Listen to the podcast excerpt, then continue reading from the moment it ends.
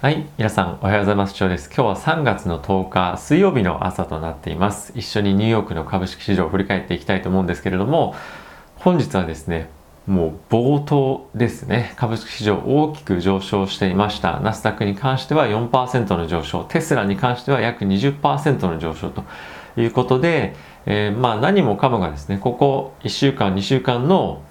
上昇下落のま反発といったような動きとなっていました。金利に関してもですね、下げていましたし、テック関連を中心にマーケットは上昇。えこの上昇下落というのはですね、続くかどうかっていうところが注目かなと思っているんですけれども、やはり先週の、ま金曜日ですね、えあの辺りがそこだったんじゃないかなと、雇用統計あたりが一旦の一服感というところだったんじゃないかなとは思っていますが、まあ個人的にはですね、まあ、ポジション少しあの先週もですね仕込んだっていうのもあるんであるので、えー、ここで積極的にもうフルポジ行くかどうかって言われるとまあ一旦ちょっと様子見かなと思っています。ただし、えー、今日みたいな動きっていうのはもう少しもしかすると続くかもしれないなと思っているのが今日ですねえアメリカの10年 ,10 年国債のえオークション入札というのがあるんですけれどもここで、え、そんなに需要がないもしくは金利上昇のえー、圧力っていうのがあれば、まあちょっと今日の動きの反転っていうのもあるかもしれないんですけれども、今日の入札で非常に強い需要があるとすれば、まあ、これどういうことかっていうと、今後の金利上昇に対してそんなにプレッシャーがある上昇圧力がないというふうにマーケットが思えばですね結構買いが入る可能性があると。そうするとあもうこの辺りで金利上昇一服感だなというのがですねまあマーケットとしても感じると思うんですよね。でそうなってくると金利に対してはもう上昇しない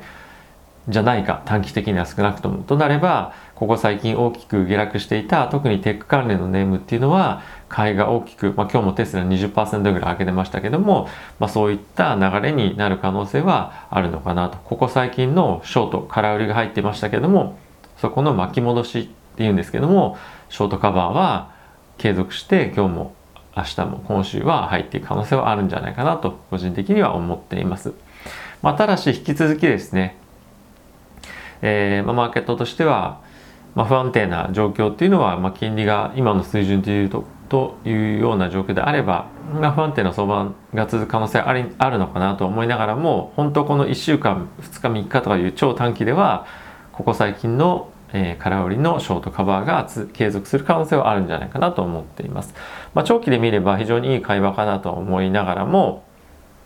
まあ、僕は先週買ってるので、えー、無理に積み上げる必要はないかなとは思っています。なので、まあ、今週様子も見ながら、えー、継続して買っていこうかなとは思っています。なので、えー、長期で見れば引き続き僕は、えー、上昇基調かなと思いますし、短期で見れば不安定な相場っていうのもあるので、まあ、それぞれ人によってキャッシュどれぐらい手持ちあるかっていうところもあるとは思うんですけども、僕は結構先週使ったので、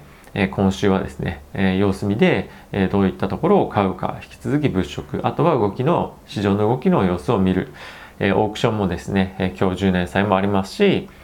明日明後日ですかね30年債もあるということでその辺りを見極めながら、しっかりとポジションを取っていきたいなと、思っています、指数の動き見ていきたいと思うんですけれども、えダウがですねプラスの0.1% S&P に関してはプラスの1.4%、ナスダックに関してはプラスの3.7%、ラッセル2000はプラスの1.9%といったような状況となっていました。でもちょっと気になるのがですね、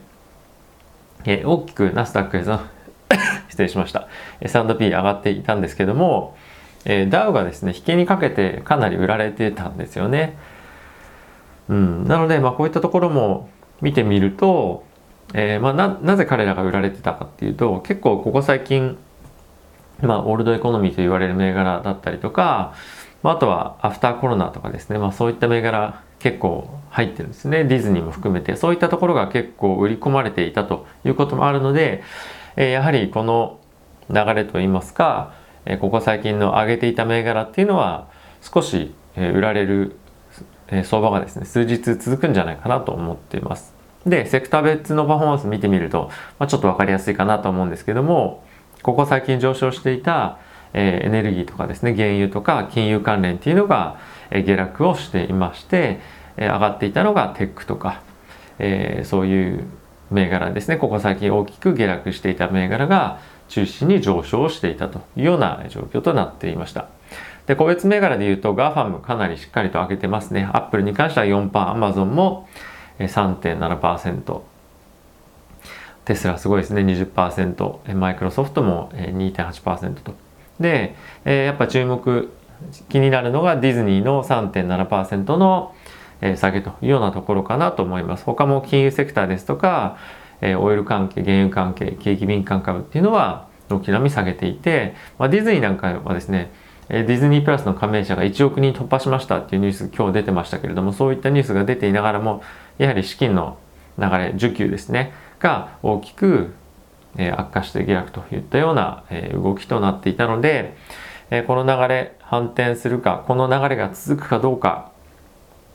注目していきたいと思います。ポジション全然積んでないよという人はですね、まあ、僕だったら、ま、ここ少し買ってもいいのかなと思いますし、まあ、かなり積んでるよっていう人であれば、まあ、あまり急ぎすぎる必要も個人的にはないのかなと思っています。追加景気刺激策に関しては、え今日ですね、えっ、ー、と、下院でさらに可決してバイデン大統領が今後サインへという流れになるとは思うので、えー、センチメントとしては、ね、なんとなく今改善方向に向かってるんじゃないかなと思います。まあ、ニュースですけれども、ニューヨークタイムズ、ファイナンシャルタイムズの方では、レストランに関しては今後、え急速にえ開けていく流れになっていくと思いますし、そこで雇用がですね、大きく創出されるんじゃないかというようなえ記事も出ていました。え実際にですね、2月の雇用統計っていうのも、まあそういったところでの数字がえ、強いということも、え、出ていましたし今後もそういった流れが続くんじゃないかなと、え、思っていますあとはですねニューヨークの方でワクチンの接種の対象年齢っていうのが、えー、65歳だったですかね以前は。で60歳に引き下げられたりとか、まあ、どんどんどんどんワクチンを接種できる、えー、まあ、なんていうんですかね枠組みっていうのが広がっていくというような、えー、今ことも起きています。なのでえワクチンに関してはどんどん接種が世界中で広まっていって、え活動がしやすくなってかつレストランにも行きやすくなったりバーにも行きやすくなったり、え東京でもですね、え緊急事態宣言2週間延長されましたけれども、えー、と同時にいろんなそいろんなところを見てみると実際人出歩いていますよね。なので、えー、実体経済としてはかなりしっかりと回復してくるんじゃないかなという印象を持っています。であとはですね OECD という、えー、経済協力開発機構ですねこういったところが、えー、今年と来年の経済見通し世界的にもそうですし米国のもそうですし日本のもそうですね、えー、予想っていうのを引き上げています。今年に関しては4.2%と3.7%来年が3.7%という世界経済の成長の予想っていうのを 5.6%4% という形で引き上げていると。なので、まあ、今年が4.2%の予想だったのを5.6%にして、来年が3.7%だったのを4%に引き上げたというような形ですね。で、米国に限ってはですね、今年の予想が3.2%だったのをなんと倍に6.5%になって、来年の予想を3.5%上昇だったのが、これ GDP ですね。すみません。4%の上昇といった形となっていました。で、引き続きリスクとしてはワクチンの接種がどこまで進むかというところと、あとは、ね、ロックダウンの解除っていうのがいつ行われるか、延期されないかどうかっていうところと、あと変異株の、えー、感染拡大というところがリスクとしては残っているというようなコメントが出ていました。で、えー、ちょっとマーケットに関してのコメントなんですけども、えー、ピムコパシフィックインベストメントマネジメントという世界でまあ最も有名な債券の運用会社あるんですけれども、ここがですね、えー、ここ最近の米国債に関してはちょっと売られすぎなんじゃないかと、えインフレに対しての過度な、え期待もしくは、まあ、高騰の、まあ、インフレ上昇インフレ率上昇の観測というのがありすぎるんじゃないかと。なので今は行き過ぎですよ。ちょっとこうこの辺りで一服感あるんじゃないですか？っていうコメントが出ていました。はい。まあ、今後もですね継続的に雇用なんかの拡あの拡大っていうのはしていきながらもえー、賃金の上昇っていうのは、まあ、まず考えられないでしょうと。最大雇用までいってないですし、今まだ脆弱なえ実際経営状況だとレストランとか思いますのでそういったところが大きく賃金を上昇させて人を雇うということはできない中で、経済自体はもちろん回復してくるけれどもそういった物価を本当に上昇させるような